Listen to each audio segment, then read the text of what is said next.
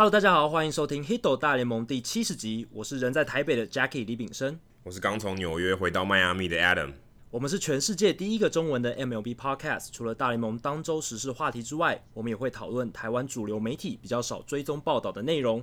有机会的话，也会邀请台湾熟知大联盟或棒球的记者、专家，有特殊专长或经历的球迷听众，一起上节目畅聊独家观点。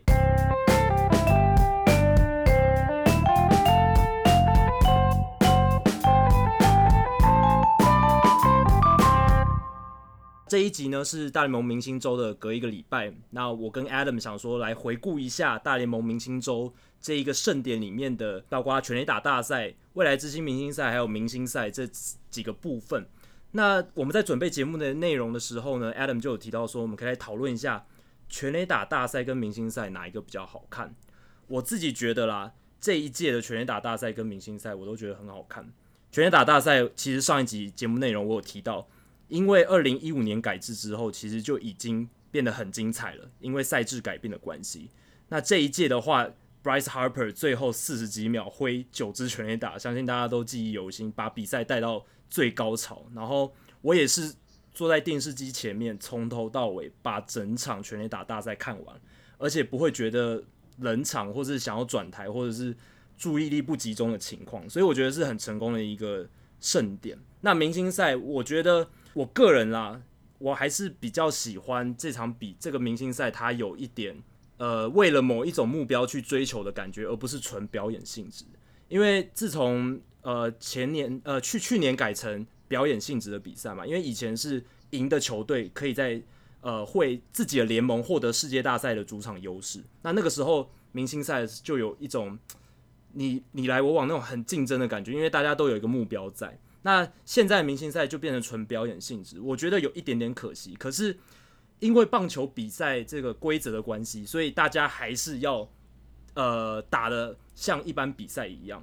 因为你像 NBA，如果是纯表演性质的话，明星赛就会变成十个人的灌篮大赛嘛。然后 手背对，对，对，对，对啊，守备完全没有防防守不设防，然后大家这几年一直抱怨 NBA 明星赛很难看，但在棒球就不会有这种现象，即便。是纯表演性质，它还是有一定的这个运动规则的美学的展现，不会说完全就是投手随随便丢，然后打者随便打的情况。所以我觉得明星赛还是有它好看的地方，只是我觉得很可惜的是那个竞争性还是少了那么一点点。那全垒打大赛，我觉得还是有一个可以改进的地方，是这一届的人选在公布的时候，其实我们上礼拜有聊到人选的部分，我个人觉得新度。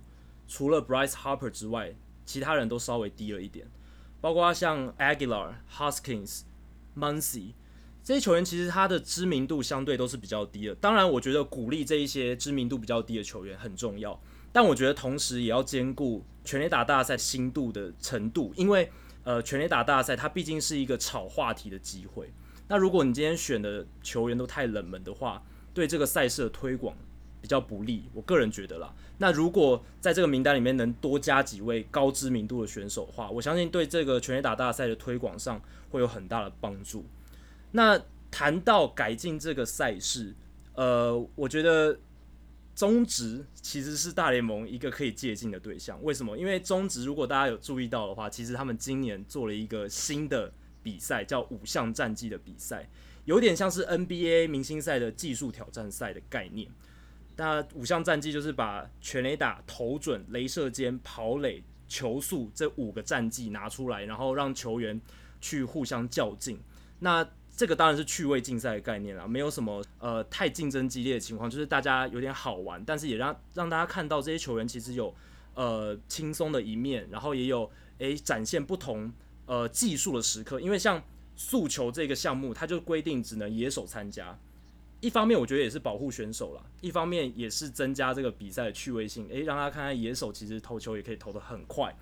那我个人觉得中华职棒这个五项战绩，我去回顾看了一下，觉得还蛮不错的。这些点子实行出来，其实呃，我觉得观众的兴趣上应该还算不错，反应也还不错。而且我在查资料的时候还发现，中华职棒在一九九五年的时候就办过五项战绩的比赛，虽然只办过那么一次，但是。真的是很让人讶异，中职竟然在这么早的时候就有这么创新的明星赛的想法。那时候包括他投准、触击、全垒打、打准，还有跑垒这五项比赛。所以我觉得，其实大联盟如果要在思考怎么样精进这一个明星周的赛事活动的话，其实技术挑战赛的部分是可以考虑的。不知道 Adam 你怎么看这一届明星赛？呃，明星赛还有全垒打大赛的部分。刚刚 Jackie 提到说，明星赛相较起 NBA 或者相较起 NFL，其实棒球是比较好看一点，因为棒球不是一个接触的运动啊，就是球员跟球员不用接触，所以他们透过接触受伤的机会非常少，所以他们基本上他们算是自己的运动的展现，所以比较不会说啊，我因为激烈碰撞，然后在明星赛受伤，有点有点得不偿失的感觉，对吧？就是受伤几率比较低。如果今天明星赛是一个表演，那我因为表演性质的比赛而受伤，好像有点好像有点不太对，有点本末倒置了。那因为我也不需要这么拼命嘛，但是。大家可以看到，今年明星赛其实也有人戏称是全垒打大赛，因为今年今年有双方各打了五支全垒打，总共有十支全垒打，创纪录。我在现场看，想说，对，想说好像随时都会打打全垒打这样子，而且尤尤其比赛后半段，你看 Segura，然后呃 Alex Bregman、George Springer、Joey Votto、Scooter Gennett 都是一直打全垒打，在在最后那几局，感觉随便打都有。那这个话，我觉得其实对于明星赛来讲。有全垒打的话会比较好看。如果因为一开始比赛其实大概都是二比一左右，大概维持了四五局，其实那时候很闷的。对，因为前面是投手战，投手在明星赛我觉得算是比较吃香，因为他们就是打就是投一局，一局到两局，先发可能投两局，对，后面上来的可能投一局，他不管啊，他全部球速就猛吹，所以明星赛很有可能变成投手战。但是如果变成打击战的话，我觉得相对起来会比会比大家预期的好看，因为就像就像刚才说，都是灌篮大赛，一直有得分，呃，一直一直比数很高这样子。嗯、所以如果明星赛变成打击大战，那可能跟弹力球有点关系啊。这个我觉得也会比较好看。可是明星明星赛，我觉得最大的一个问题是，你打完以后，嗯、呃，你可能最后选的当然会有一个先呃，会有一个胜利投手，一个败战投手。另外就是一个 MVP 嘛，会得到一台车。最近这几年都会得到一台车。对。可是你可能过了过了一年，你想不起来明星赛的 MVP 是谁？就像 Jackie，你想得起来？你想得起来去年的明星赛 MVP 是谁吗？根本不知道。可是你记得去年的全垒打大赛冠军是谁？对不对？对，一定记得啊。Aaron Aaron Judge。对，前年是 Giancarlo Stanton，我都还记得。对，然后再前年是 Frazier。对。所以你看，如果今天最后我们选出来一个人选，然后回推回去，你就会知道说。全垒打大赛其实它比较有记忆点，对，你会知道，你会记得今年 Bryce Harper 在最后一分钟打九支全垒打，就是，嗯、当然我不晓得他有没有作弊啊，但是至少把奖杯留在地主，留留在主场是蛮不错的。但是全全垒打大赛比较有记忆点，而且我我我个人觉得蛮蛮妙的是，呃，我有在现场，因为我去采访，虽然我不能在摄影席，我在观众席看这场比赛。全垒打大赛就算是呃内野的票也都是卖完的，嗯，所以你会觉得其实大家不是，大家不是说一定要看全垒打，一定要坐在外野，然后内野可能都没人看，就是好像为了接球然后去看的，或是就是有一种参与的一种互动的感觉。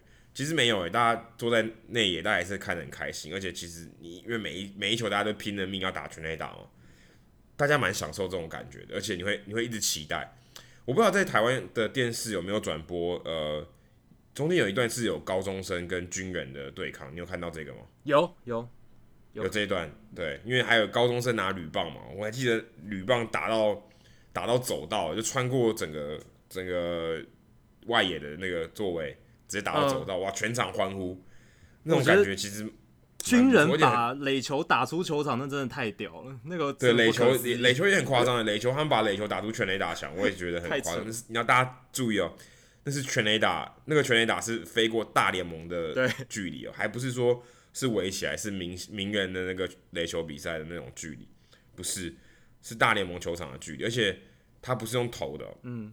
他的球速就是正常的球速，你要把全把球扛出去是非常非常困难，怪力，可能连我我可能我觉得可能连大联盟的球员不见得真的大部分人都做得到这件事，因为那个真的不容易，因为球比较重，然后他的球速又不够快，因为他球速一定比棒球丢的更慢。我看那个军人，他手臂超粗、超超壮，他可能是为了他可能就是为了练全垒打大赛、嗯、啊。当然，他可能协调性什么不如大联盟的球员。不过整体来说，我觉得全垒打大赛对于球迷来讲还是比较有吸引力的，因为明星赛、嗯、可能打完就忘了，真的。可可能很打完就忘了，例如说，呃，Jean Segura 打三分打点全垒打，可能只有水手队的球迷记得。过了过了今年，明年可能就没有人记得，大家可能只记得 Breakman 拿了拿了一台车回去。对。但是可能大家都忘记了，甚至谁 Josh Hader 爆掉也没有人记得。嗯。我觉得这个是明星赛本来的一个缺点。那刚刚提到说五项战绩比赛终止的五项战绩比赛，这个其实在 NFL 也有。嗯。NFL 也是最近这几年他们开始。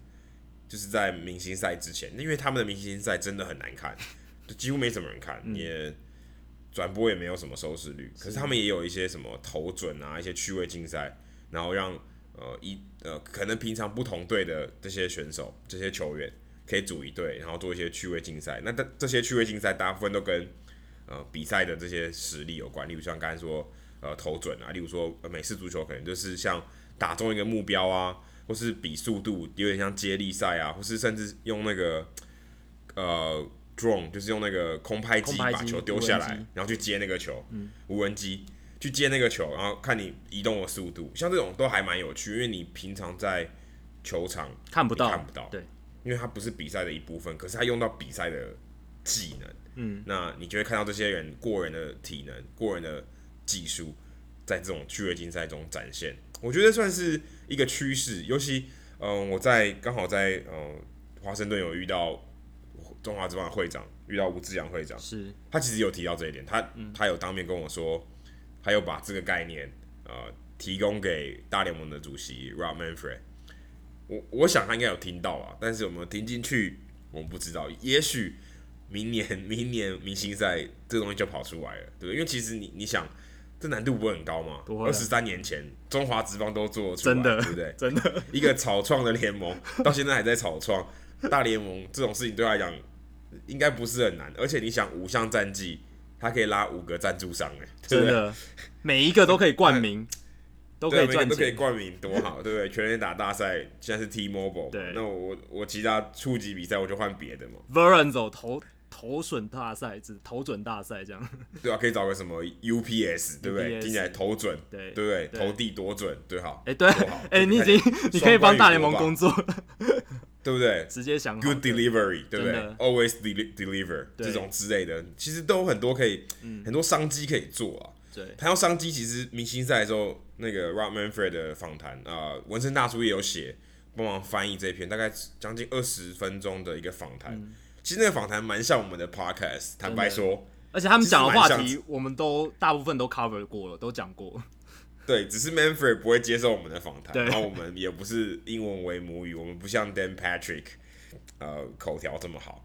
但是我们中文呢，嗯，可以比较流利一点，但是我们没办法用中文访问 Manfred。对，那那个那个访谈里面有提到一，但一小段啦，提到说 Trout，因为 Trout 可以说是明星中的明星，应该说是。现大联盟实力最强，应该说实力最强的打者，应该不会太多人反对。能力最好、最全面，然后也没有什么负面消息的一个球星。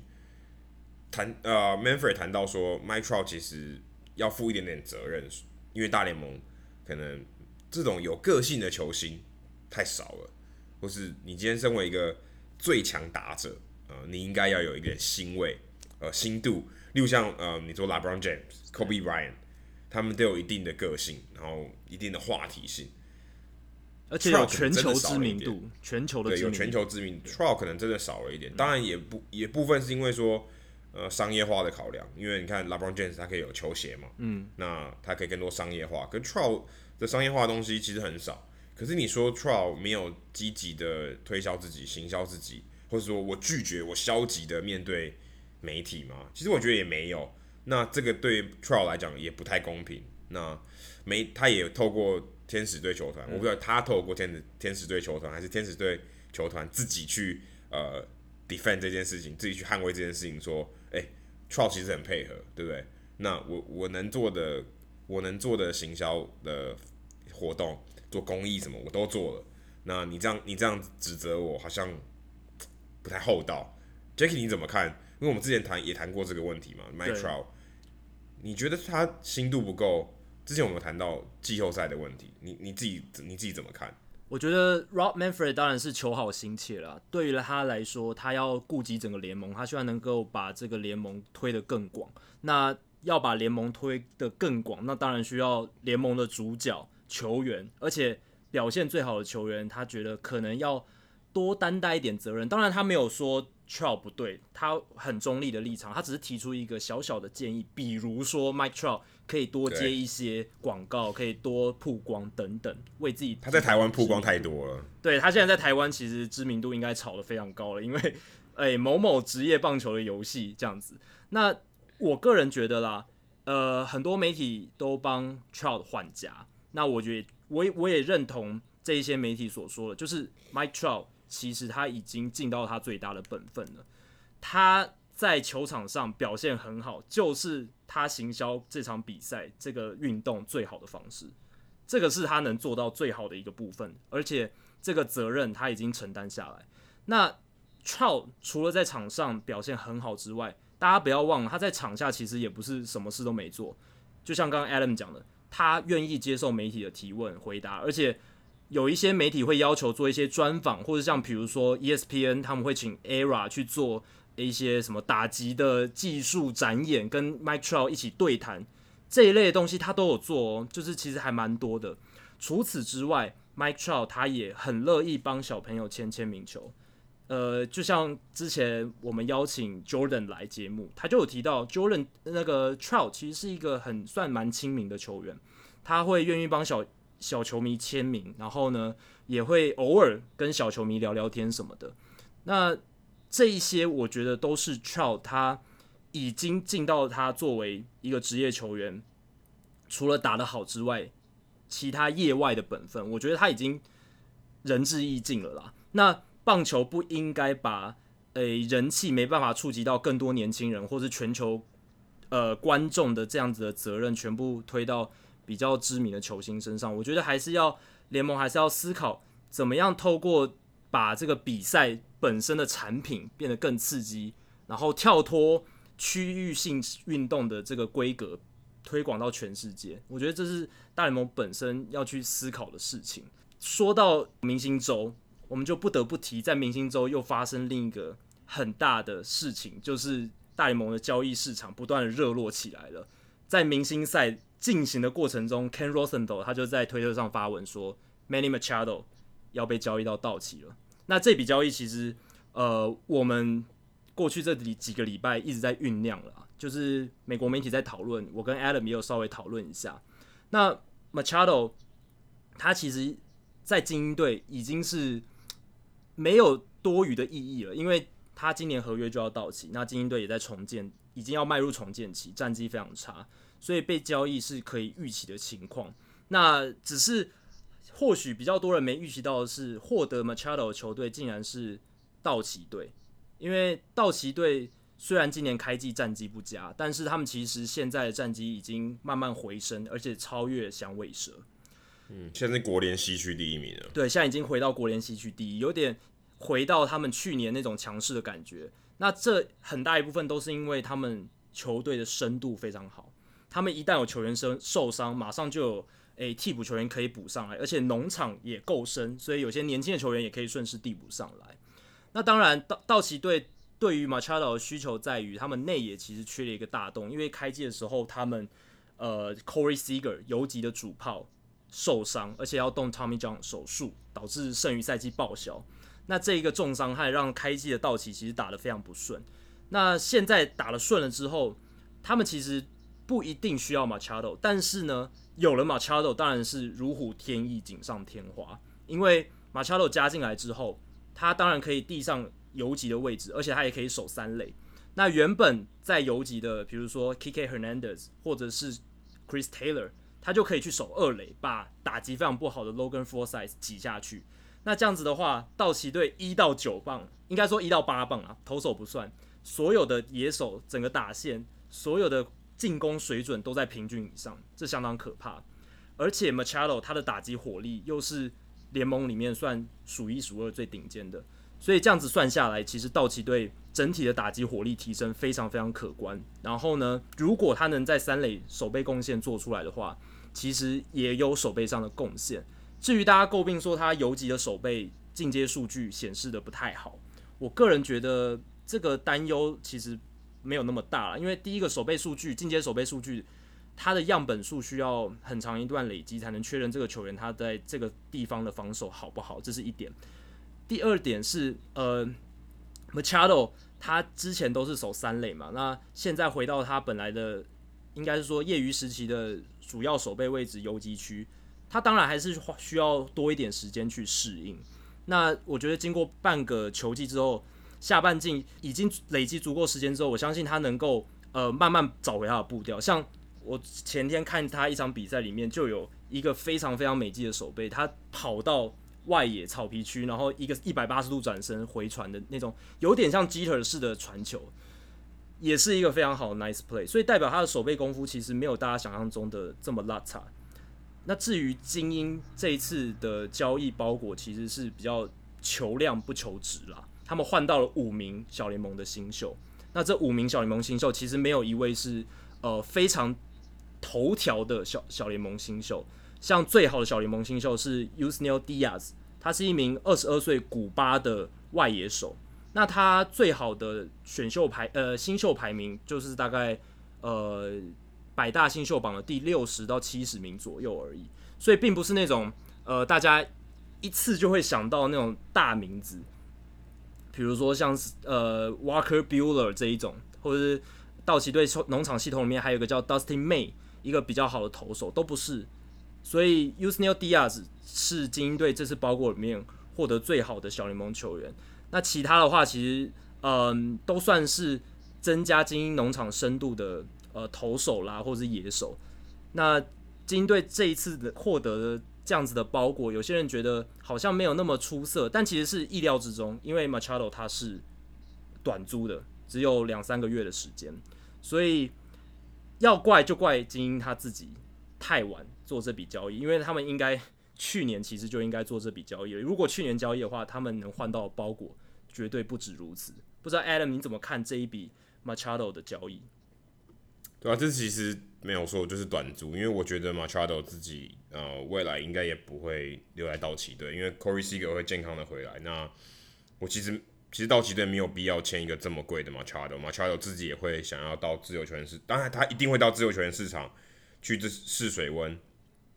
我觉得道奇队也不太可能签下他，因为其实也不需要。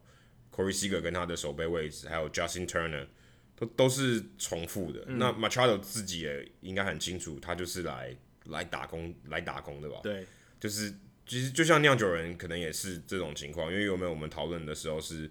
酿酒人跟道奇，甚至还有费城人，对，会需要 Machado，因为他们都觉得这今年是一个是一个机会，他们需要 Machado 来帮忙，因为尤其他可以守一个，嗯，普遍来说位置比较浅的一个这个位置，就游击手，然后又可以提供很很好的进攻火力，那当然可以说是现在应该算是呃七三一大线之前最最大咖的一名选手，应该是最大咖了，嗯，最他们一一名打者。如果是可以谁先抢到，当然是最好对，不过现在看起来的确，精英队太晚太晚卖了，因为他其实早就没有机会在在分区落后四十几场了，对，根本完全没有机会可以可以冲击季后赛，应该早就要卖掉，甚至可能四五月的时候就要卖掉。其实季前就可以预期他们今年战绩不会好了，但他们还是有点执迷不悟。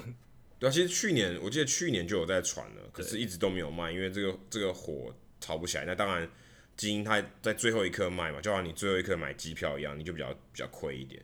那我刚才想要提到迪亚斯，迪亚斯其实在未来之前的时候还打了双响炮，嗯、一打就转队了，嗯、对他其实还是嗯还算 OK 啦，算是他、嗯、算是一个不错。我想我想他这个未来之星的表现也有帮助这个东西推最后一把，搞不好他就是 OK。那我选一个主菜，我就选迪亚斯，因为大家知道这这个这个交易其实在明星赛走的时候 敲定的。对，那呃，Machado 自己也有点像是放出一个消息，我相信他也在比赛之前或比赛中已经知道这件事情，所以他跟 Matt Kemp 在二垒自拍，我想这个是一个这个可能是一个嗯隐性的一个宣示，这也蛮有趣的。可能当时大家也也猜到，因为 Rosenthal 其实在赛前的时候已经有公布这件事情，说道奇队几乎就是啊、呃、Machado 的落脚处，只是在当天没有公布，是在隔天的时候才公布说 Machado 确定要去。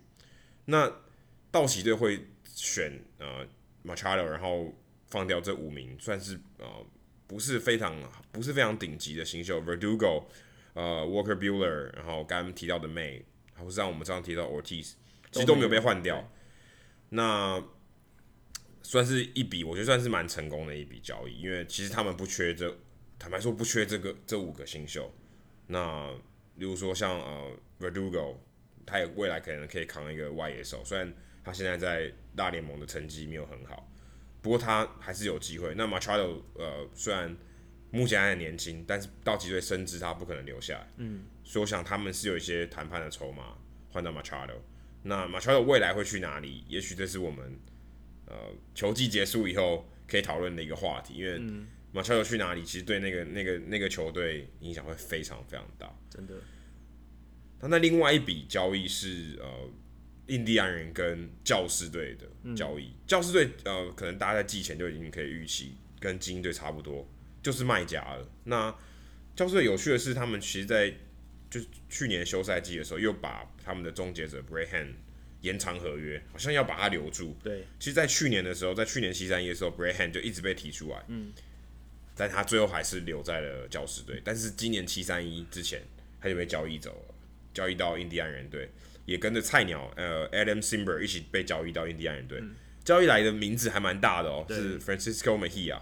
如果大家嗯、呃、有在关注一点点关注小联盟的话，Mejia 其实在呃就是去年吧，去年还前年的时候，嗯、曾经有六十场比赛，六十多场比赛，六十四场比赛，如果没有记错的话，打出安打。你知道他是一个嗯、呃、打击实力非常不错的一名捕手。嗯，那教师队我不确定他是不是真的很缺捕手，因为他们其实有一个 Hodges，Austin Hodges 是蛮不错的捕手，但是呃比较年轻一点。打击比较差一点，换来 Mejia，而且是二换一。其实我这点我有点看不太懂。你说 Brad Hand 换 Mejia，OK，却包了另外一个 Adam Simber，也是今年的菜鸟。呃，我看的不是很懂啊。我原本以为 Hand 换 Mejia 好像比较合理，一个一个可以用的终终结者中牛棚投手换一个大物新秀，这个 Mejia 可以算是大物。那你觉得他好不好？这是见仁见智。这看起来是比较合理，就像 Sale 换蒙卡达，有点像这种概念。嗯，我用现在换你的未来，有有点像这种概念。嗯，因为 Mejia 能长成什么样子，没有人知道。可是 Hand 就是这样子。那如果你现在需要，那就给你用，有点有点这种概念。那 Hand 最后还是被交易了。那交易来交易去印第安人队以后，当然对他们的现在还非常残破的牛棚，虽然以前两年前他们的牛棚非常非常好。那现在还是同一批人，可是牛棚整个实力往下掉，当然有一部分是因为 Miller 受伤了。对，Miller 长期，而且 Allen 很惨，Allen 最近很惨。那 Bray Hand 加入，我想对印第安人蛮有帮助，而且印第安人几乎可以确定要冲击季后赛，几乎是已经几乎是两只脚都踏进季后赛了。当然，他们很需要牛棚，因为大家知道季后赛最重要最重要的一环，我觉得可能比打击还重要，就是牛棚。嗯。那你牛棚能在能在能在季后赛之前越充实越好。那 Brad Hand 我相信是一个非常不错的人选。那 Jackie 你怎么看？为什么他们会想要二换一，而且还是换一个大物新秀，而且是把一个终结者加一个新秀换一个大物新秀？嗯，觉得这个背后的逻辑可能是什么？对，谈这笔交易之前，我想先回到刚才明星赛，Adam 有提到一点是 Machado 在明星赛的时候在二垒跟 Matt Kemp 玩自拍这件事情，我觉得这是。明星赛它变成表演性质的另一个非常好的好处，就是球员在球场上可以比较轻松，而且玩一些呃以前比赛是呃有目的的时候不能玩的事情。因为像去年放松一点，对，可以比较放松一点。像去年有 Nelson Cruz 跟 Joe West 在本垒板那边玩自拍嘛，那今年又有 Machado 跟 Kemp 玩自拍，所以这是明星赛变成纯表演性质之后一个。蛮好的好处，这是我想先点出来的。好，那回到印第安人跟教士队的这一笔交易，呃，其实这笔交易我个人觉得是可以理解啦，因为刚才 Adam 说是现在换未来，但其实某种程度上是未来换未来。为什么？因为 Brad Hand 跟 Adam Simber 他们的控制年限都还很长。Brad Hand 刚才 Adam 提到，他有签延长约，他到二零二零年合约才会到期，而且二零二一年还有一个球队的选择权。Adam Simber 他是菜鸟，所以他至少有六年的选择权，呃，六年的控制权。所以在这样的情况下，呃，印第安人他送出这个大物新秀，我觉得非常值得，因为他等于不只是为他今年的季后赛竞争做足了准备，补齐了牛棚这一部分，两名都是非常优秀的中继后援投手。另一方面，他也为了 Andrew Miller，呃，还有 Cody Allen 接下来可能成为自由球员之后，他们牛棚后续的补强做了打算。因为 Allen 跟 Miller 他们都快要成为自由球员了嘛，那 Hand 跟 Simber 之后如果没能留下 Miller 跟 Allen，他们就能顺势补上去。Hand 可以变成终结者，那 Simber 可以做克右的投手。因为 Adam Simber，如果大家不知道他这个名字，你可以去。网络上搜寻一下，看他投球的影片。他投球非常特别，他的姿势是一个有点没有到潜水艇式，但是就是像 Darren O'Day 那样子的四分之三下勾投手的方式。那这种投手呢，他对右打者的杀伤力是很强的，右打者对他几乎是毫无招架之力。然后他能制造非常多的滚地球。那未来接下来几年，印第安人牛棚有他们两个 Hand 跟 Simber 这样子的球员在的话，其实是。还算蛮稳固的，而且 Mahia 他虽然是大联盟各大新秀媒体排名百大新秀榜前二十的大物新秀，但其实 Fangraphs 的 Jeff Sullivan 数据专家他有点出来，Mejia 他有一些问题，就是他的挥棒率过高，他打击的这个策略太过造进，想想什么球都打，而且他的 Power 并没有大家想象中这么好，大概。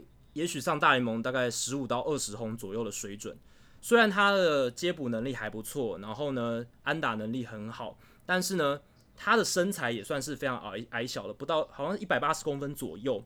那这样子的身材呢，呃，能不能应付大联盟这么长赛季的呃这么操的一个赛程，也是一个未定之天。所以其实呃，印第安人在 Mejia 还在高点的时候换到。两个可以控制非常久的顶级后援投手，我觉得是还蛮合理的决定，而且也要看到，就是教士队他自己呢，也在这一笔交易中获得了蛮好的报酬，就是 Mehia 嘛。那因为教士队他们在重建，他们想要累积越多新秀越好。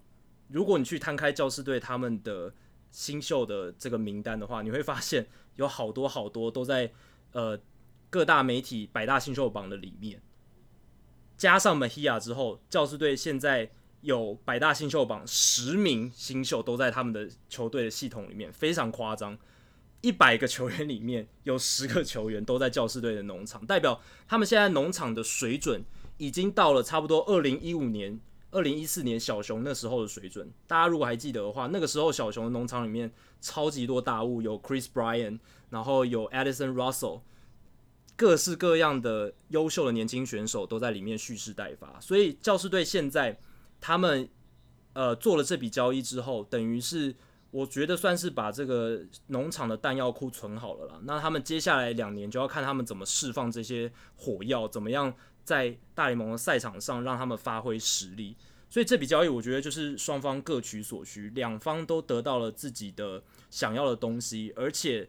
都做得还蛮漂亮的。那在这两笔交易之外，大联盟明星周其实还有另一个事情是，呃，我觉得引发了讨论度不亚于交易的传闻，还有消息，就是在明星赛过程当中，酿酒人队的投手 Josh Hader，他的推特账号被美国的一些球迷翻出来说，他过去曾经在上面发了许多仇恨语言的贴文。他这个仇恨语言不只是呃很单纯的，比如说歧视黑人而已，他还包括了歧视女性，然后还有很多同性恋啊，还有三 K 党都有三 K 党不雅字眼，各式各样。我我特别去把他那些呃那个球迷翻出来的推文看了一遍，虽然 Josh Hader 他后来把这个推特锁起来了，但是反走过必留下痕迹，尤其是在现在这个网络时代，大家都知道。所以我去回顾了一下，看他那个时候，二零一二年、二零一一年左右的时候贴文，那时候他才高中生，十七岁。但是当你看到那些语言的时候，你会觉得这个人真的可能需要 好好的再教育一下。当然，他后来事后有针对这件事情道歉，而且也说那个时候是因为他还年幼无知嘛。但我觉得高中生应该也算是呃不小的年纪了，然后在那样子的年纪，十七岁说出这么多。而且在公共的场域发表这些有一点不堪，甚至是令人会觉得有点害怕的言论，其实是我个人觉得还蛮严重的啦。然后，当然这件事情大联盟也没办法做惩处，因为十七岁的时候，Josh Hader 他不是大联盟的一员嘛，他也不是酿酒人队的一员，所以他们没有立场去做对他做惩处。但大联盟基于道德的立场，还是强迫他接受这个再教育的训练，就是。语言文化敏感度的再教育训练有做这件事情，不过他们能做的仅止于此，没办法做竞赛等等。但我觉得这完完全全彻底颠覆了我对 Josh Hader 这一名球员的观感，因为在此之前，我可能觉得他就是一个非常非常厉害的投手，我也听过他的几段访谈，我觉得他就是一个诶还不错的年轻球员啊，然后讲话也诶蛮幽默、蛮有趣的。但我没想到他之前会做出会有这样子的。行为出现，不知道 Adam 你在看到 Josh Hader 这些贴文之后，你的感想是什么？然后你觉得这种事情，球员还有联盟到底要怎么样处置会比较好？嗯，我看完以后，我觉得大联盟觉得很庆幸这个事情不是发生在最近，嗯，而是发生在他之前。第二个，第二点是你会看到大联盟这些球团的公关教育很厉害，嗯，因为。对啊，如果他今天本来他本质上还是原来的 Josh Hader，五年前的，他没有受过这些公关的教育或是这些提醒，他可能还会还是会贴出同样的文字。那透过这个公关教育以后，他现在当然说话当然会更注意一点。所以我觉得这个公关教育是，如果以正面来看是算是很成功了。那他尽量不会去贴这些东西，尤其刚刚。Jacky 提到敏感度，嗯，因为很多我们不会说他，当然我我我不会说他他的贴文，他的言论是缺乏敏感度，因为这个层次是不一样，他是真的歧视，因为他用了 hate 这个字，对，他就是表示说我讨厌某一部分的族群，那当然这个就是有意的，而不是说呃有点像 insensitive，英文是说他缺乏敏感，就是他讲了一个他自己不觉得怎样，可是对方会觉得怎样，这叫 insensitive。那如果说 hate hate 代表说我要告诉你知道我恨我讨厌你，那就是不一样，那那个已经是就是歧视了。那这个这个这个推特事件，呃，当然没有结束。那目前有趣的地方是，他一开始是在主场，就是面对 Machado，我刚才提到 Machado 的道奇队，酿酒人队掉道奇队在主场，接下来他们会去客场比赛。那客场比赛的时候，他在主场比赛，他上场的时候是接受到球迷的 standing ovation。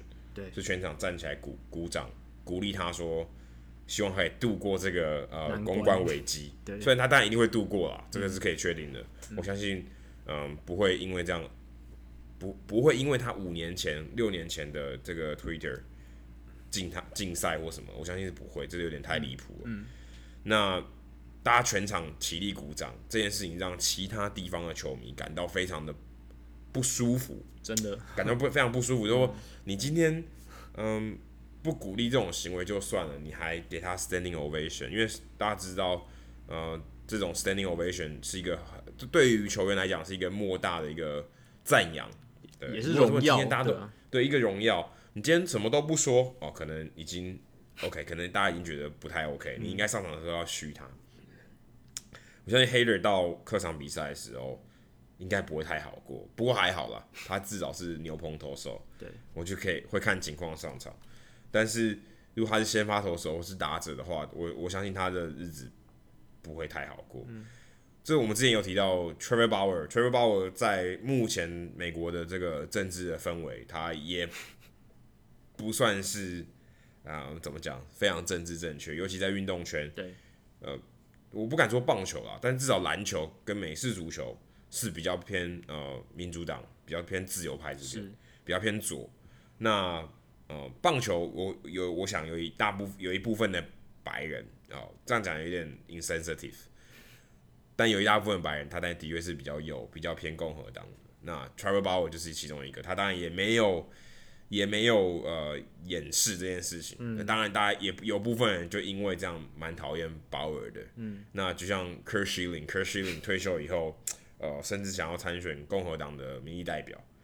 其实这种其实都是会嗯让让球迷觉得，嗯、呃，你你你跟政治的立场相左的时候，对你这个球员会有一点观感不同。就有点像刚才说的 Hader，不过 Hader 这个是呃整个 Universal 是大家都不觉得这个是不 OK 的。当然有一些有本来就有歧视的人，那我就不说。不过这个东西的确在呃一个算是我们说 Family Sports，在一个呃非常具有教育意义的一个职业运动里面，这种东西是不应该存在的。好险啊，好险这个东西已经被删掉，我觉得还算是蛮及时处理这件事情，没有越烧越烈，嗯、然后。header 跟球团的处置，目前看起来也都还不错。唯一的缺点就是酿酒人队的球迷不应该这么做，因为这么做其实不太好。例如，好，我举个，如果大家我们我来说明一下为什么不太好。例如说，今天酿酒人队的球迷小球迷问他爸爸说，为什么大家都要对 Head 鼓掌？他才刚上来，对不对？然后你可以说哦，因为他是全明星。OK，嗯，你说了一个谎，可以。可是如果他真的他真的说了实话，你就觉得好像有点怪怪的，对不对？因为他说错话，所以他过去说错话，但我们因为这样鼓励他。O OK，那万一他小朋友之后去查他到底说了什么话，好像也不太不太对，对吧？对，这件事情不应该被拿出来，就是鼓掌这件事，有点用正向的角度去给他更高的关注度，就像 Adam 讲的会。确实会影响的层面的人变得更广更多。那小朋友他在还没办法判断是非之前，如果大人没有好好教育这一段的话，他可能会觉得 Hader 是一个悲剧英雄的人物。对啊。这个这个角色是对的吗？就有一点是非颠倒的感觉。对啊，就像就像台湾，如果你说有一些政治立场，你在你如果是球员自己发表的话，其实我觉得也会都都会蛮敏感的啦。嗯。对啊，在台湾，我相信台湾的球员都不太敢做了，更不要说大联盟这个影响的层面更大了，对不对？你你这种东西，尤其你摆明就是歧视的东西，你绝对不能讲。你今天谈论政治立场，或是你用一些粗鄙的语言，你基本上一定会被炮轰的。在在这种情况下，嗯、都要被放大镜检视。说到这个，我想提一下刚刚 Trout，嗯，其实 Trout 在社群媒体上，我觉得他算是。相当不活跃哦，他算是相当不活跃的，对，因为现在是现在行销非常重要，就是讲求社群媒体的经营嘛。比如说，对啊，像现在台北市长的选战，柯文哲他他的社群媒体经营的成功就是一个典范，被被大家拿出来。但他但但是他但这是有一个团队在后面的，但是 Trout 他当然也有团队，可是他对于他自己个人，例如说，嗯，他把自己，我们说，我们用另外一个词啊，我们说偶像好不好？嗯。他不把自己当偶像吧，就是他不认为说，呃，这些球迷、这些粉丝，呃，需要知道我的生活，嗯，有点像这种概念。嗯、他他他没有愿意分享这件事情，所以他没有非常积极的去使用社群媒体行销他个人。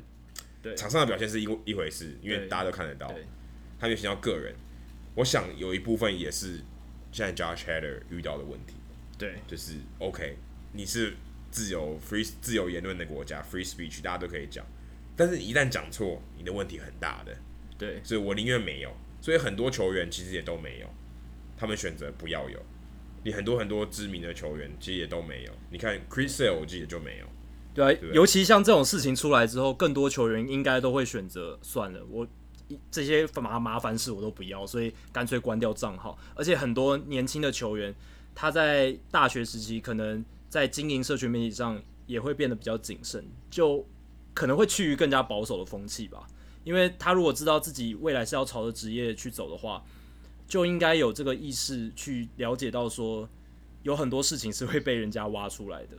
而且，其实美国媒体也有批评，就是 Judge Hader 的经纪团队怎么会这么不敏感？就是说，以前的一些记录应该要找出来，然后去把它消除掉，不应该让这种事情见光了。应该是在选秀当天被选中的时候就要叫，真的真的就要全部把以前一些不好的记录，应该都要把它删除掉。那这个话题其实有点像我们跟我跟 Adam 之前有提到 Luke Hamlick 这一个以前也有前科记录的球员，这个话题有点像。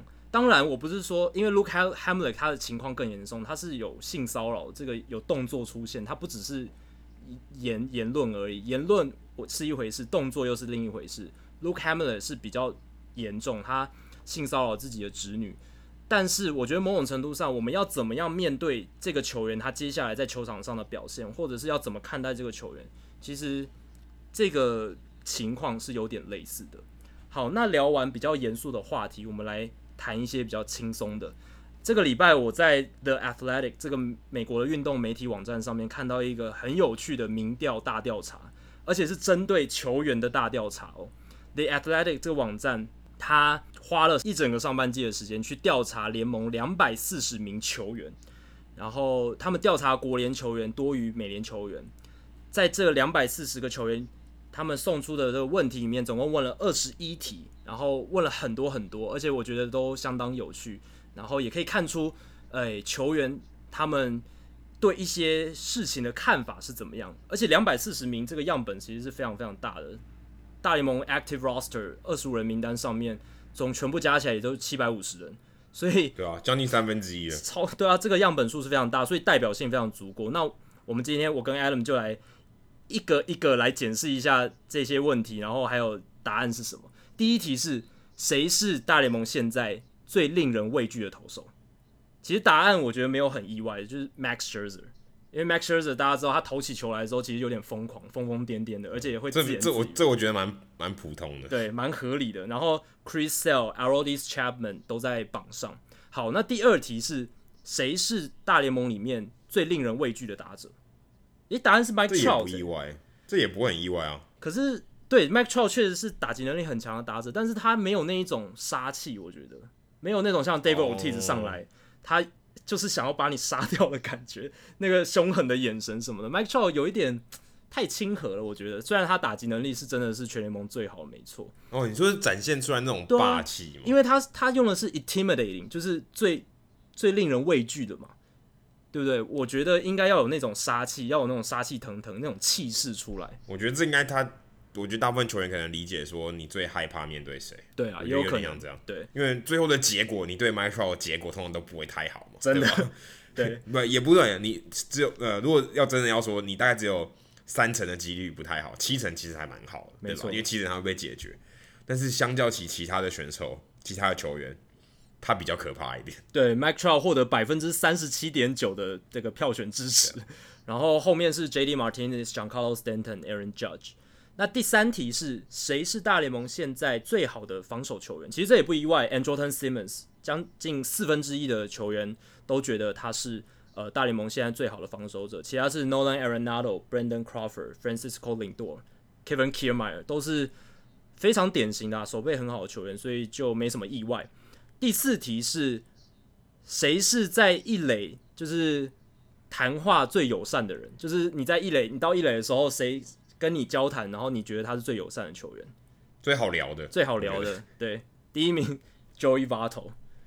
其实这也不意外，因为你每一次看到球员上一垒的时候，尤其红就是红人队的比赛，Joey Votto 都会聊天，都会小聊几句，而且好像跑者跟 Votto 都会蛮有说有笑的，这也不是很意外。然后第二名 Anthony Rizzo、Freddie Freeman、Paul Goldschmidt 都是联盟里的好好先生啦，没没有什么。太令人惊奇的地方。第五题是谁是联盟里最被低估的球员？答案是 Paul Goldschmidt。这个答案其实也蛮符合一般媒体对他的形象塑造啦。因为他，因为他他比 Mike Trout 还要低调，他更低调啊。对，他是一个更低调的球员。然后相比于 Bryce Harper，又是在光谱的另一个极端。那其他像是 Eddie Rosario、Anthony Rendon，确实都是。默默打得非常好，然后媒体关注较少的球员，像你可能不太知道，Eddie Rosario 今年的 OPS 攻击指数超过点九零零，他打得非常非常好，可能只有我们的来宾之一陈强会对这种数据如数家珍吧。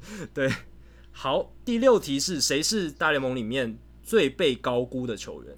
相信大家应该都猜得到了，Bryce Harper，他的得票率超高的，百分之四十八，因为哎、欸，不过不过，我觉得这一题跟刚刚那个 Mike Trout 那一题答案，我我个人觉得，我觉得都有被媒体影响，应该有，我觉得都有对，因为因为炒作的话题，对大家就觉得哦，Mike Trout 很强，然后 Bryce Harper 很强，可是为什么我看到他觉得他成绩没那么好？有点这种概念，对，因为大家都吵嘛，因为 Bryce Harper 基本上是一个很有话题性的选手，是，那他媒体当然爱话题性，我现在自己身为媒体。我 我当然也知道这个道理。嗯，Bryce Harper 是很有话题性，所以他被 overrated 就被高估，我觉得是非常 非常非常自然会发生的事情。对，在预期之内啦。好，第七题是世界大赛第七站，你会想要派谁先发？其实这也这个真的见仁见智哎。对，可是我觉得这个真的见仁见智。哦，对啦，因为有有人可能说是 Madison Bumgarner，但其实得票最高的是 Max Scherzer，就是还是联盟里最好的投手。不过如果是我的话，我确实会想要选 Madison Bumgarner，因为他之前在季后赛的这个成绩实在是太优异了。好，第八题，世界大赛第七战只有一分领先，你会希望谁上场救援？球员投的是对。Craig Kimbrel 就是大联盟现在变化球最恶心，然后挥空率算最好的救援投手嘛。Craig Kimbrel 百分之三十六点六的投票，其他都是联盟里很强的终结者。第二名 Kenley Jensen，第三名 Aroldis Chapman，没有什么意外。而有有趣的是，Madison Bumgarner 也在榜上，因为大家对他二零一四年上场救援五局吧，我记得是五局，实在是五局太印象深刻了。好，第九题。世界大赛第七站比赛非常紧绷的时候，你希望谁在打击区上面打击？一样，Mike Trout 获得最高票，百分之三十一点七。然后第二名 Joey Votto、Jose Altuve、Mookie Betts，就是基本上就是照联盟里面打击比较好的这样几几个排序下来，没有什么意外。好，第十题就有趣喽。如果呃你是你可以选择你的总教练，你最想要为谁效力？答案是小熊队的 Joe Madden 获得百分之二十七点一的选票，然后第二名是 Terry Francona 百分之十八，然后第三名是 Torey Lovello 百分之十，还有 Bruce Bochy 百分之七点一。其实这些教练都是很明显很喜欢在媒体上面跟媒体交谈的人，很喜欢跟球迷沟通的人。然后你也可以想象，他跟球员其实是可以把钢紧，然后可以跟球员处得很好的。所以这一题呢，我觉得蛮有趣的，但是也没有那么令人意外。但是下一题呢，就我我个人觉得有点讶异啦，因为下一题就是你最不想为哪一个总教练效力？答案是 Buck Showalter。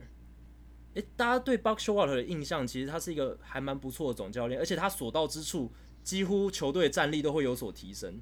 不知道 Alan 你怎么看？为什么是 Buck Showalter 会这么不受球员的青睐？我不知道哎，我觉得他比较老派一点。我个人觉得他比较老派一点，对啊。对，他是确实在某一些观调度的观念上比较传统，而且很有趣的是，Joe Madden 也在这个榜上，他有百分之二十，就是五分之一的球员都不想要为 Joe Madden 效力，这也是有点吊诡，因为他既是最多人喜欢的总教练，也是最多人不想要效力的总教练，这一点也蛮有趣的。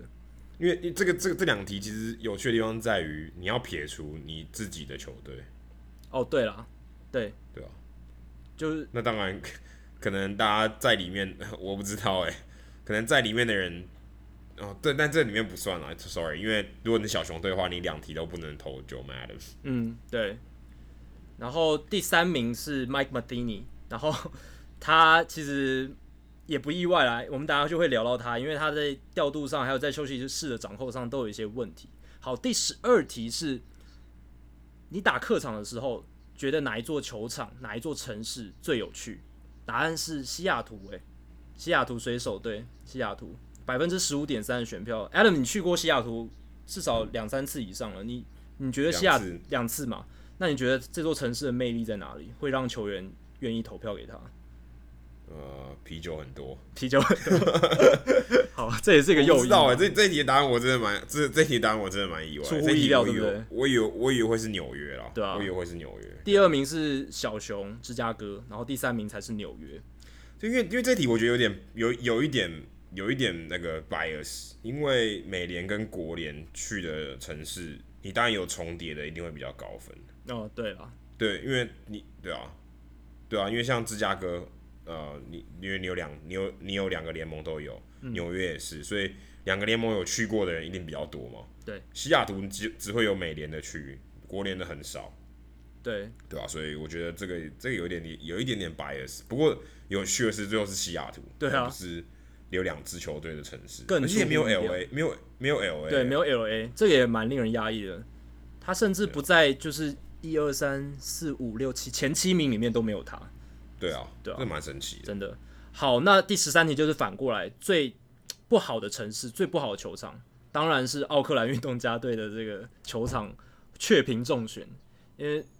都不用再解释嘛，因为他是球场确实是设施最糟，然后环境可能也没有最好。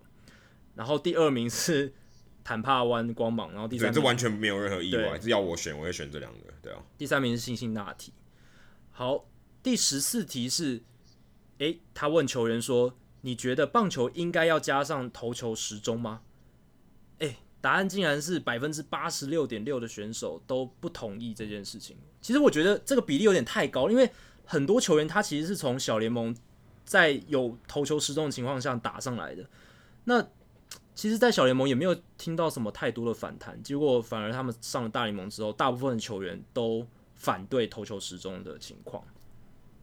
嗯，第十五名，呃，第十五题，他们问这些大联盟球员说：“你觉得大联盟的时程表应该要短一点吗？”答案是百分之五十九点三的球员都说不用，不用变得更短。然后百分之三十五点八的球员球员说应该要变得更短，我觉得会有比较多球员支持不要呃不要变短，是因为他们考量到金钱的问题吧？因为变短就代表赚的钱变少，对啊，应该是这样。但是也变短的话，比较比较多时间可以休息啊。对，生活品质会变好。这件事，所以这样看起来，想这件事情，对，就看起来是球员还是对经济的利益比较考量的比较重。第十六题是国联要不要采行指定打击制？答案是百分之五十三点七，超过一半的球员说不要，国联不要有 DH。但这有一点 bias，就是有一点偏见是，呃，因为这一题访问国联球员比较多，所以呃，国联球员他可能不太希望指定打击来到国联，尤其投手，尤其国联的投手，对，确实如此。好，第十七题。棒球应不应该继续采用重播判决制度呢？百分之八十八都说好。我觉得这这个这个我觉得蛮压抑的。真的吗？你觉得蛮压抑的？我个人觉得 replay 蛮痛苦的，有点让投投打的节奏都被打断的感觉。对，整我觉得整个比赛的那个节奏变得很差，尤其你在如果在现场看，你在那边等，当然有点像，因为这个东西跟跟那个网球鹰眼。有点不太一样，嗯，因为网球鹰眼，你很快就可以得到结果，因为他有没有打到，有没有在线内线外，你很快就可以看得出来。是，可是有很多 replay，它其实是有没有碰到人嘛？对，有没有碰到对，有没有碰到跑者，或者谁比较先到？那个有时间差的问题，不是说那个点有没有到。对，你因为你除了那个除了物理的位置以外，还有时间，那个真的看了很久，有时候你看了三分钟都没有，然后就觉得那边等很浪费时间。真的，而且整个比赛的那个感觉都被打乱，都被破，对啊，整个都被破坏掉。我自己是觉得 replay 有时候用太多，真的比赛不好看的，就是整个节奏都，而且我觉得对于投手来讲，应该会觉得很不爽，因为整个、嗯、整个整个比赛的节奏都都乱掉，他他那三分钟他就不能投球，对，他整个整个身体可能就暂时冷却下来，他必须要跟野手传传球。我我个人我我个人会，如果是我会投 no，但是我没有在这个名单里面啊。我我我我蛮讶异的，居然有八十八的球员愿意觉得这个东西可以继续。可能也是球员觉得，呃，被误判的判决扭转回来，这个正义是需要继续维持的，也有可能。嗯、那百分之八十八的支持度，代表球员确实是对这个重播辅助判决制度投下了信任票。然后第十八题是。哪一个城市的球迷最棒？答案是圣路易红雀队。呃，大家都知道红雀队的球迷都蛮死忠的嘛，然后，而且没有没没没有比赛，一定都热烈到场支持。那第二名波士顿红袜，第三名小熊，第四名呃巨人队都不是很意外，都是球迷热度非常高的城市。那第十九题就是反过来，哪一个城市的球迷最糟糕？其实并没有。非常令人意外，就是两支佛罗里达的球队，呃，魔鬼呃不是魔鬼鱼，光芒队还有马林鱼队这两支现在人气最低迷的球队。诶、欸，有趣的是，纽约两支球队是第三名跟第四名，就是可能是因为在大城市争议也比较大吧，就是讨厌喜欢他们的人多，讨厌他们的人也多。没有，我觉得这是敢爱敢恨，球迷、嗯、球员一定很讨厌，因为你表现不好，球迷照需主场球员。哦，对了，确实，感觉蛮差。对于球员来讲，感觉应该蛮差的。就跟 Josh Hader，Josh Hader 如果在纽约，可能被嘘到爆了。对，他一定会被。真真的是会被球迷拿出来公审的感觉，对啊，可能可能他上场之后还会有点丢东西，真的真的，我觉得以纽约人的个性，搞不好他上场之后被嘘，搞不好被嘘回去了，不要他上了，对不对？比较激进的球迷，真的比较多一点，真的。那密尔瓦基的球迷可能太友善了，对。而且密尔瓦基也在美国中部，相对是比较保守一点的地方。相对啊，对，对但这个但 Jackie 讲这句话就有 insensitive。对对，这这。就相对相对保守。对，Jackie 为我们示范一下 insensitive，对就是这就是不太好，你就不能说中西部的人比较保守，这就是有点 insensitive。但保守相对来说也是比较就是比较没有那么激烈的言语啊，对就是很保守。但有些人不喜欢说他不喜欢 对方说他保守，因为保守在。美国可能是比较右派的意思，对那个字 conservative 听起来会对有些人来说有点刺耳。对对，没错。第二十名来看，第二十名就很有趣了，比较轻松的，就是哪一个球员是现在棒球里面最潮的、最流流最流行，就是穿衣风格最好的？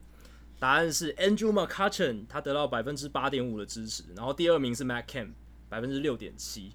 其实我觉得我我推荐大家去看一下。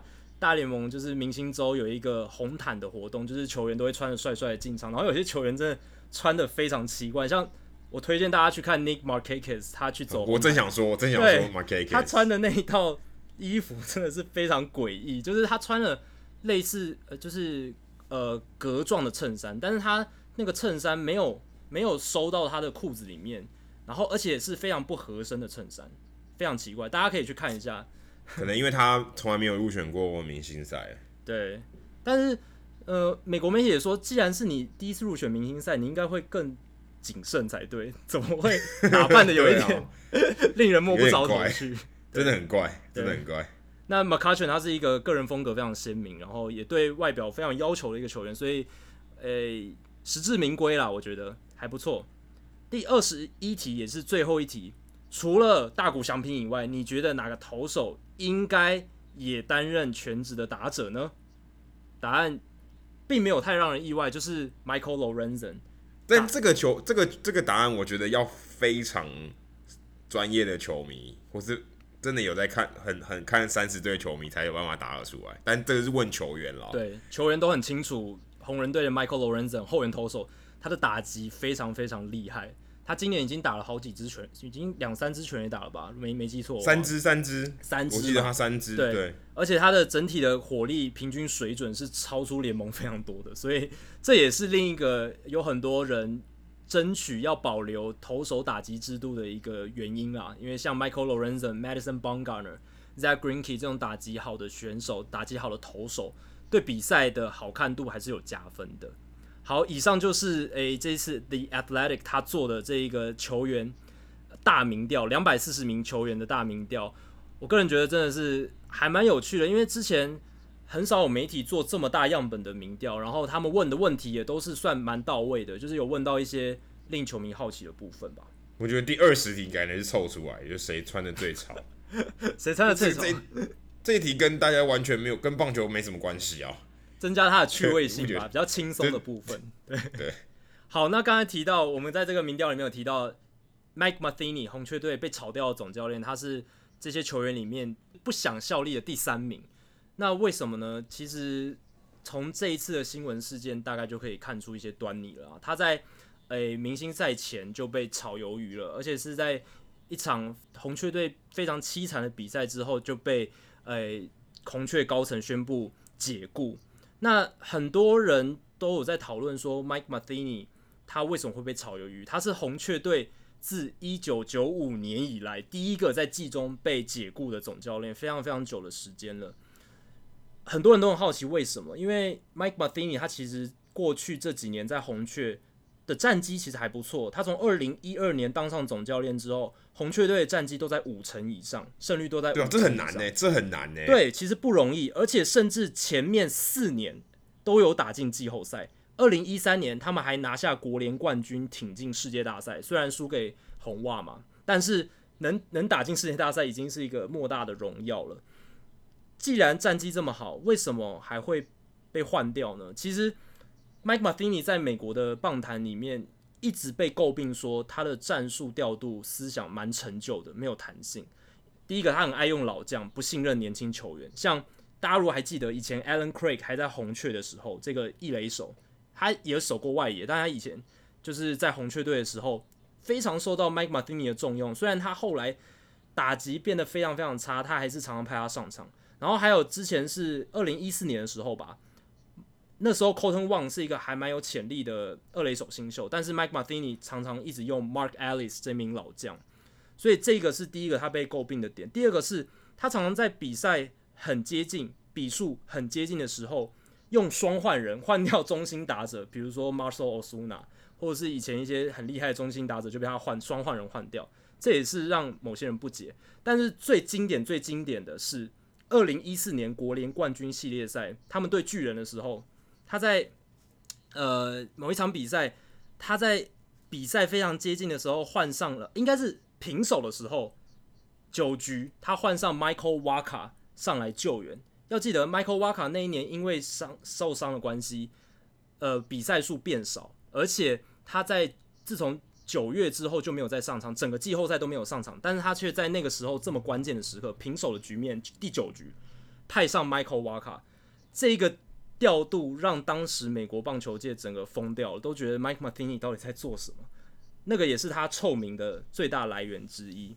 但我觉得这一次他 Mike Matheny 之所以被换掉的最后一根稻草，其实是他失去对休息室的掌控，就是包括 Dexter Fowler 打不好，然后。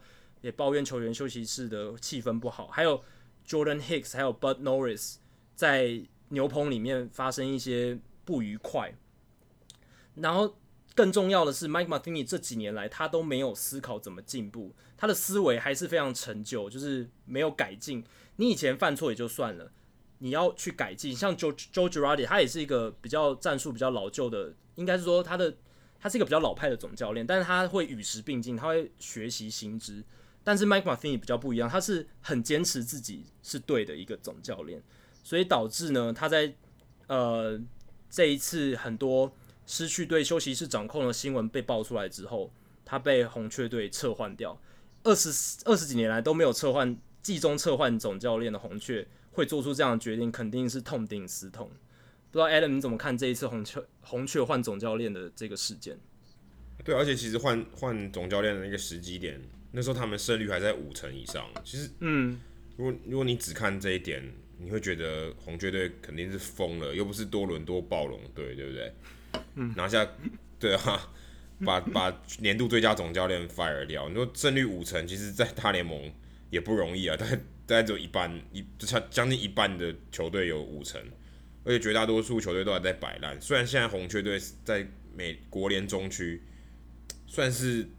相较起来，就有有着有竞争力的四队里面，他是比较弱的那两队之一，算是比较比较没有希望的球队，但是也不会说完全失去季后赛希望。那在明星赛的时候就把呃 Matheny 换掉，我我个人是觉得蛮突然的，因为我们也我我们没有随队嘛，其实我们看不到说休息室的气氛，媒体其实通常也。除非真的很糟，不然也不会报。所以我觉得对于球迷来讲，尤其像我，虽然虽然现在是记者，可是我们我几乎只跑马林鱼队。嗯，你对于红雀队内部这些观感，你真真的等于真的只能等这个事情爆发出来，这个事件发生的时候，你才会知道。而且我觉得 Matheny，嗯，他对红雀队，我们可以说是协同蛮纯正的，是对吧？而且又是捕手出身，大家大家如果呃。看棒球你会发现，呃，大部分就刚提到 Joe Girardi，基本上都是捕手出身的，所以他们相对于起来，对于投手、对于打者，呃的的掌控是比较好的，因为他既然他必须跟投手沟通，他又是打者，所以通常大部分会觉得，诶，捕手在于整个整整个战局上，或者整个呃对于投打两边都是比较了解的。相较起，如果你单纯的投手或是呃打者出身的教练，相对起来是比较比较好一点，比较综合性一点的。所以你也可以看到，呃，例如说亚迪尔莫利纳，也未来可能是一个很好的总教练人选。是，像这些东西都其实都会有。可是，可是我个人觉得这个算是一个算是一个淘汰的过程吧，因为嗯，如果战术调度思想比较没有弹性，我觉得这个是慢慢会呃随着时代去改变的。例如说，其实这个东西也过犹不及。你说像 Gabby Kepler 刚开始在今年刚开始的时候，哇，战术调度非常的活跃，不会说灵活、新颖，非常积极的去调度，也会被人家批评嘛，嗯、对不对？对这东西其实。要抓到那个点不容易。嗯、那说爱用老将，不信任年轻球员哦。现在 OK，呃，马林鱼队，如果大家有在关注马林鱼队的话，刚、嗯、好相反。对，我还让年轻球员一直上，你打的烂我也让你上。但是我自己观察的这个情况，你会被骂嘛？你就觉得 OK，人家说谈好谈满，就是继续摆烂。可是事实上，如果你换个角度来看，他就是给这些年轻球员实战的经验。嗯，我让你在错误中学习。对。这是不同的思维，这是不同的思维。我会觉得，帮马西尼说个话，他其实每一年都有进季后赛的压力。对，他他毕竟是一个你说 Cardinals way 红雀的精神，红雀有自己有一套做事的方法，自己有自己的玩法。每一年他都有机会冲击季后赛，他当然在使用年轻球员上，我觉得会相对比较保守一点。嗯，他希他借重经验，我我个人我个人是觉得这样子。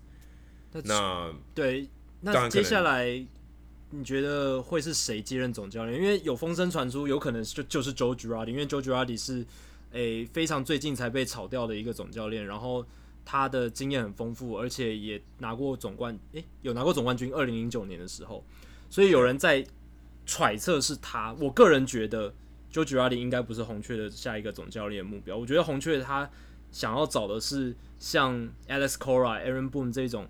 比较好控制的总教练，就是他愿意听高层讲话，然后运用数对数据接纳程度比较高，然后跟球员沟通非常好的总教练。因为 Joe Girardi 也是被归类在比较老派，而且他之前也被爆出可能跟年轻球员沟通上没有那么顺畅。所以我其实基本上他他跟 Matheny 的这个风格蛮像的，差不，我觉得差不多。对啊，所以我觉得 Joe Girardi 应该不会是下一任总教练的人选。那 Adam，你觉得有有谁有可能是？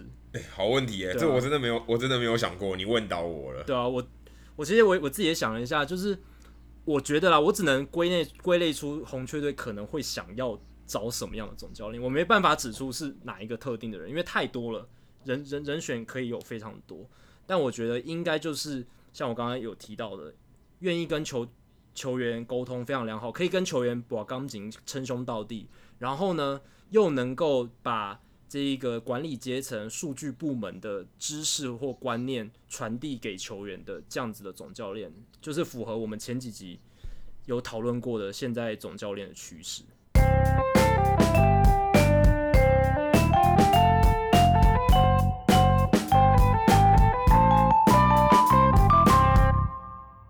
好，接下来进行本周的转学生周记。Adam 这一周在明星赛有写下什么内容呢？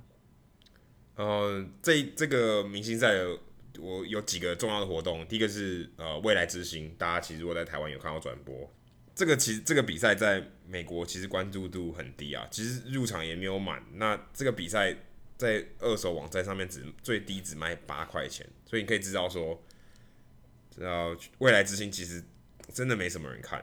我我自己有去看了，可是我没有很认真看完这场比赛。另外就是，我看你有拍照片嘛，然后其实现场观众其实人数没有非常蛮少的，蛮少的。然后明还有明星赛，这个我们刚才有聊过。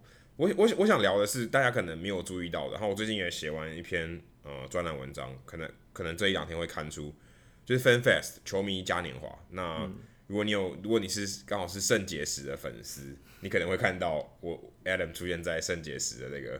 影片里面，对，我们在 FanFest 在球迷嘉年华，也是在华盛顿，不过他不是在球场里面哦，他是在旁边的一个会议中心办了一个球迷嘉年华活动。这个东西我觉得很特别，我也是第一次参加，甚至因为我以前但这个电视上转播也不会出现，那这次去参加，我个人觉得蛮蛮不错的。那里面有很多嗯各式各样的展览，展览都其实有点像是名人堂啊，或是呃就是一些经典赛这种。因为大家如果看过棒球英雄展，有点像那个概念，有点像那个概念。那有些展品这样子，但除此之外也有很多互动的活动，例如说 VR、AR，或者甚至呃人体的夹娃娃机啊，或者你可以买呃明星赛的周边商品，这些大家可能可以想象得到，或是你可以做自己的球员卡啊这种之类的，那算是蛮有趣的一个活动，它规模非常非常大，不过它售售票不便宜哦，一张票成人要三十块钱，将近一一千块台币，真的。不过里面有吃有喝，呃，没有，应该没有没有有吃有喝，但是有很多赠品可以拿，你也可以买很多，嗯、呃，例如说签名的商品，是这些东西。最有趣的是，它每一天大概都有三到四位的，呃，不，呃，不管是名人堂的球员，或是国民队的前球员或前教练，都会在那边签名。那你只要预约就可以签名，只要你预只要你预约到，然后排队就一定签得到。我我印象很深刻的是。呃，David Johnson 曾经教，曾经在王建民时代有带过王建民的 David Johnson，对，国民队的总教练，哇，他签他大概签两个小时，哇哦，一个老教练，然后哇，当地的球迷多爱戴他，而且他最近有出新书，所以应该也是顺便打书一下。哦，没有错，那那有可能哦。对，但还有另外一位，大家我们之前有节目有聊到的 Rick and Kiel，哦，Ankiel 在那边也非常受欢迎，然后好多人好多人签。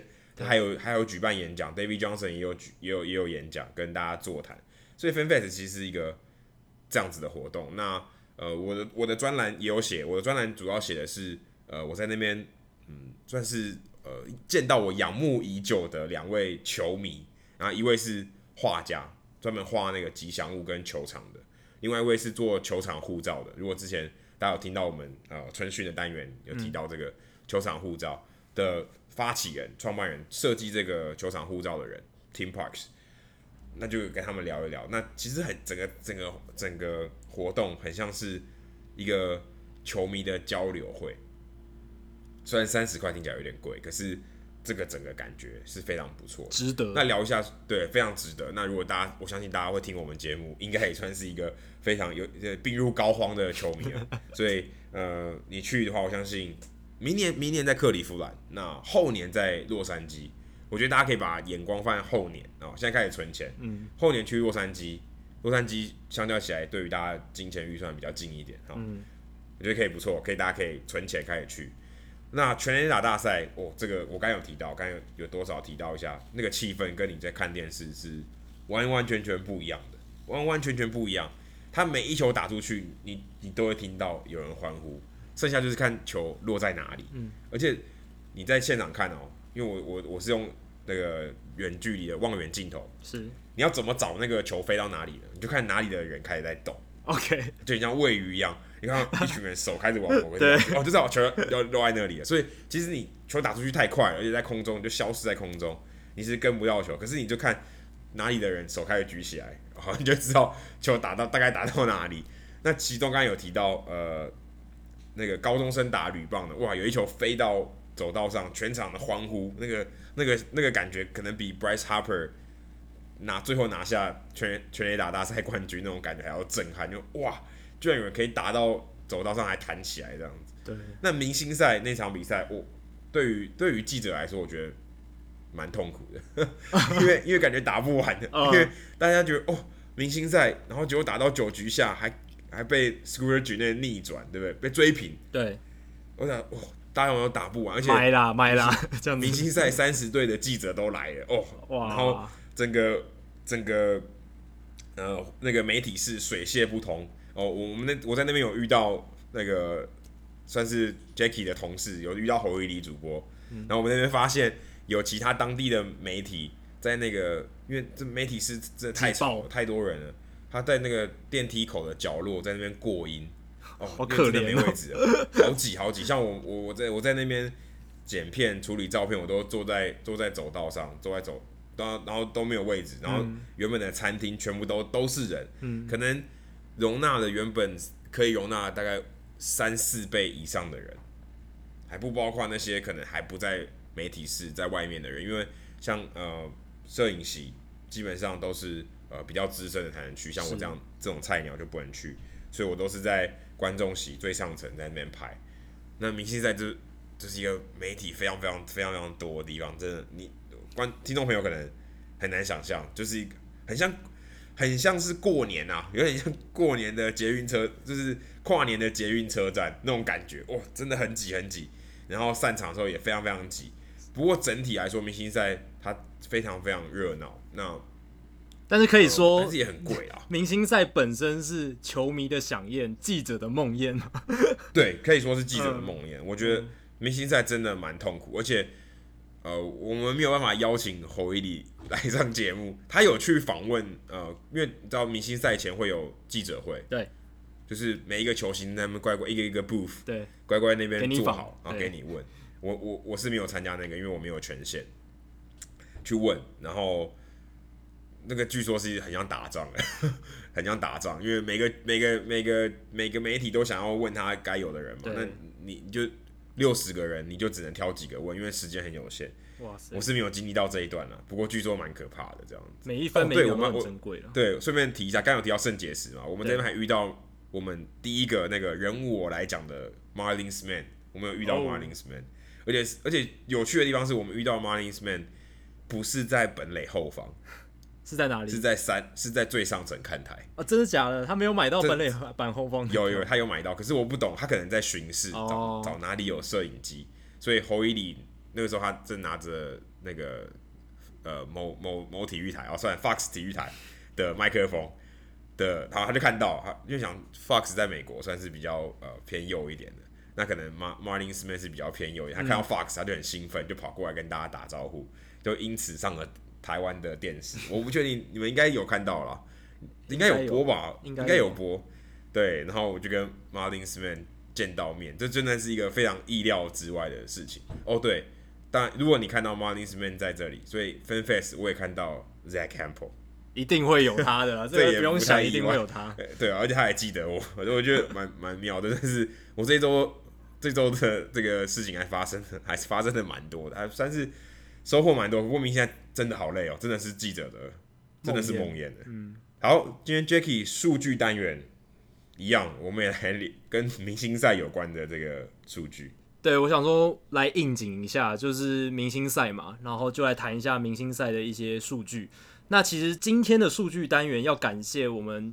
呃，范特西联盟就是梦幻棒球经理人联盟，我要上大联盟这个群组里面的 Sam，Sam 他帮我们很多，就是我们之前办直播趴的时候，他有提供我们水果酒嘛，然后嗯，这一次他提供了我数据单元的灵感，就是他问我说，哎、欸、，Jackie 历史上有没有人同一年拿全垒打王又是明星赛 MVP 的？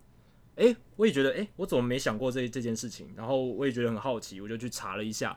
答案是历史上并没有人在同一年又拿下明星赛 MVP 又拿下全垒打王，这是没有发生过的。但是有人拿过全垒生涯整个生涯拿过全垒打王，也拿过 MVP 明星赛 MVP 的，总共有一二三四四个人，分别是巨人队的传奇球星 Willie Mays，还有红袜队的传奇球星 Carl Yastrzemski，还有五百轰巨炮 Frank Robinson，还有 George Foster。是一个非常厉害的全垒打型黑人球员。